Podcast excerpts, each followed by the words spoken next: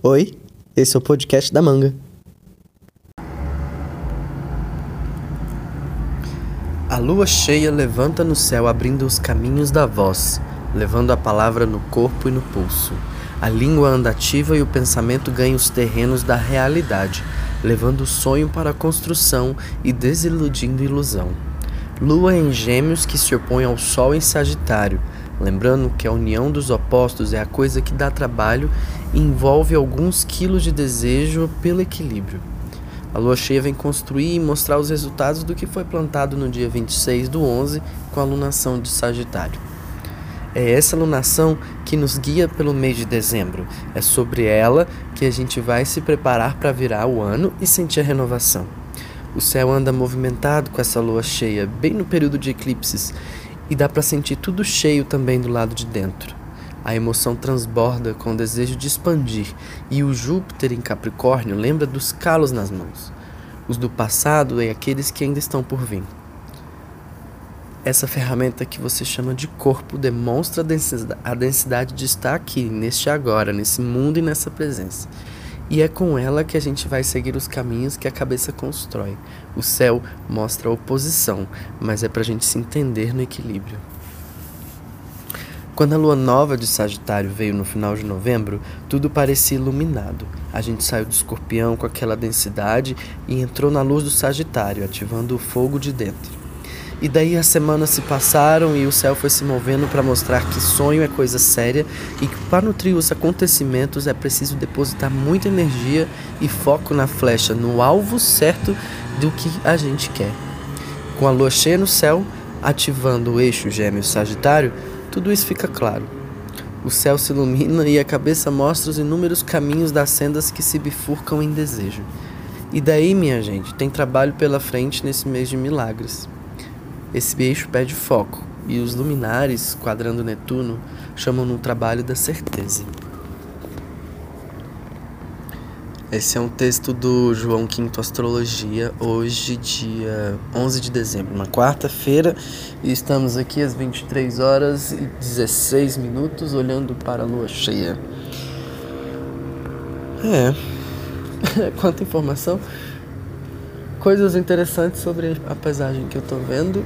Um, existe uma auréola na lua e eu acho isso tão bonito. A gente mostra que a nossa atmosfera tá com, bastante coisa, né? Claro, tá bem úmido, tem bastante nu nuvens. E a lua tá bem bonita. Lua cheia em gêmeos. Pelo que eu peguei ali, é o rolê de, de tentar se equilibrar, né? Pensando assim, não criticando, mas eu fico pensando em como a como esses caras, essas pessoas, esses caras e essas caras é, fazem para para criar esses textos, sabe? Porque caramba, eles conseguem fazer tantas interpretações, assim, coisas de como lidar com, com o movimento dos astros, sabe? Como que as pessoas conseguem construir uma linha de raciocínio e como as coisas vão interagir e como que isso vai alterar na nossa, no nosso corpo. Para mim, do João Quinto Astrologia, muitos batem, sabe? É como se a leitura que ele fizesse batesse com o meu momento.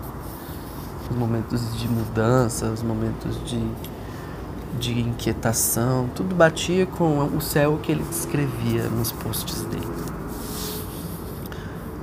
E aí eu não sei se cada pessoa encontra um, um, texto que lê sempre. Por exemplo, os textos do Astrolink não não se conectam muito comigo, apesar de, de sempre ser bastante preciso assim na, no momento, mas eu não me conecto com o texto, é só é, é uma informação só. Como que a gente transforma isso em poesia, né? Em, em, em forma bonita de se ver. O Astrolink, pronto, é isso. O Astrolink é muito objetivo ele vai direto ao ponto, apesar dele ser preciso, ele vai direto ao ponto demais. Já o João V não, ele prefere percorrer um caminho da, da poesia, né? Ele constrói uma narrativa, constrói uma imagem, e aí a gente consegue capturar essas, essas interações astrológicas com mais facilidade. E ao mesmo tempo sem conseguir entender, porque é uma poesia, né? Tem, uma, tem a forma dele mesmo ver o, próprio, o céu. É como ele vê as interações de forma muito poética. E às vezes é, tem que ler o texto dele duas, três vezes para sacar a poética que ele está trazendo. E isso é muito, isso é muito gostoso de fazer.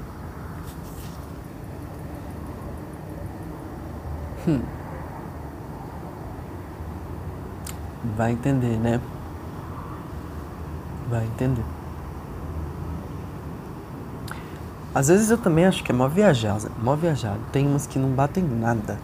Assim, leio o texto, acho massa, ah, legal, mas não conecta, não consigo conectar, assim. E aí eu fico pensando, ah tá. Aí fica com aquela impressão daquela parada de horóscopo que escreve assim, mais para ser genérico mesmo, para chegar em muita gente. Tem dia que eu acho que a leitura dele fica mais poética. E deve ser mó foda, né? Fazer isso todo dia. Né? É... Todo dia você tem que fazer uma leitura poema, poética. Nem sempre a gente tá afim, né, velho? A arte é.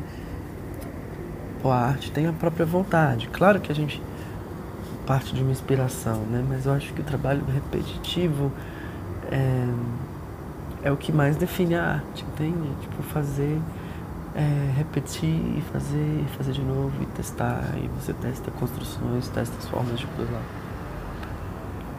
Dá pra ver no João Quinto quando a, a poesia acontece, sabe? Quando ele consegue interpretar tudo e exprimir isso em forma de texto poético, poesia, bonito de ver. É muito legal de ver e é gostoso. Eu gosto dos textos dele. Eles sempre me impactam muito. Sempre não, né? Como eu tava falando, mas quando me impacta, sempre é muito, é bem forte. Talvez eu esteja sendo um pouco crítico demais, mas. Sei lá, né? mas é isso, é uma lua de equilíbrio, né? Não de oposição. E hoje o dia foi tão de altos e baixos eu tive nesse dia. Foi um dia muito produtivo, na verdade. Uma parte chata da tarde. Senti muita falta de umas coisas.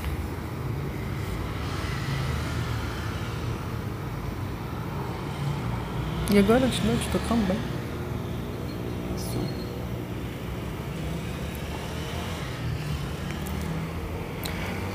E analisando a, a lua cheia, eu já tenho feito isso há alguns meses. Todo mês eu paro para ver a lua no, na noite de lua cheia, eu dedico um tempo para isso. E eu, eu tenho percebido um padrão de três meses, né? Mas que, que eu gosto de observar, que é como a lua, quando chega na noite da lua cheia, como ela fica imponente como é a luz dela é muito mais forte do que a luz da cidade, as luzes artificiais. E ela, ela é muito onipotente, muito onipresente também. Dá para sentir a luz, a luz da lua na pele. É, a gente consegue ver a nossa pele, sabe? Claro, né? Com uma limitação da nitidez, mas a gente consegue ver, tá iluminado. E essa luz, ela passa da luz da cidade. Ela, a luz da cidade é muito brilhante, muito forte, ela, ela ofusca. A luz da lua não ofusca. Talvez se a gente não tivesse as luzes da cidade, a gente conseguiria ver muito mais. Talvez não, com certeza. A gente veria muito mais os detalhes da paisagem à noite. É muito bom estar nesse momento à noite, né? Numa, numa chapada da vida, só vendo o céu mesmo. A lua, ela, ela fica ainda mais potente no escuro. Ainda. Né? Como se a gente permitisse no escuro total, fora da cidade, fora da cidade, é porque a gente se permite ser ofuscado pela lua. Como ela é onipresente. E é isso, vou parar de devagar. Obrigado por ouvir. É, se quiser seguir o Instagram do, do João Quinto é arroba João Quinto Astrologia. Ele tem muita poesia na, nas interpretações do céu dele, é bem legal de ler. É, tem um site que eu acompanho também algumas coisas, que é o Astrolink, astrolink.com.br. Ele é grátis, mas também tem é, coisas adicionais que você paga, tipo o ciclo lunar. No ciclo lunar ele tem os conselhos, mas precisa pagar para isso. Então eu fico só com o horóscopo mesmo, que é baseado nas interações entre os planetas.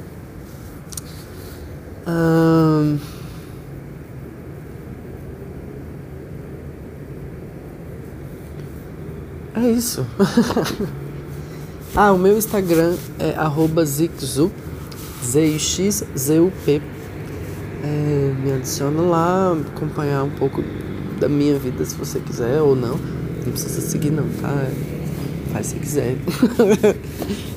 eu posto muito sobre as coisas que eu tô fazendo, sobre os meus projetos. Não posto sobre a comida que eu tô comendo sempre. Às vezes eu, eu, eu tento usar as redes sociais com muita paciência, parcimônia e, e alegria, transformar as redes num lugar mais interessante. Então é isso. É, muito obrigado. Boa noite para vocês. Boa noite cheia.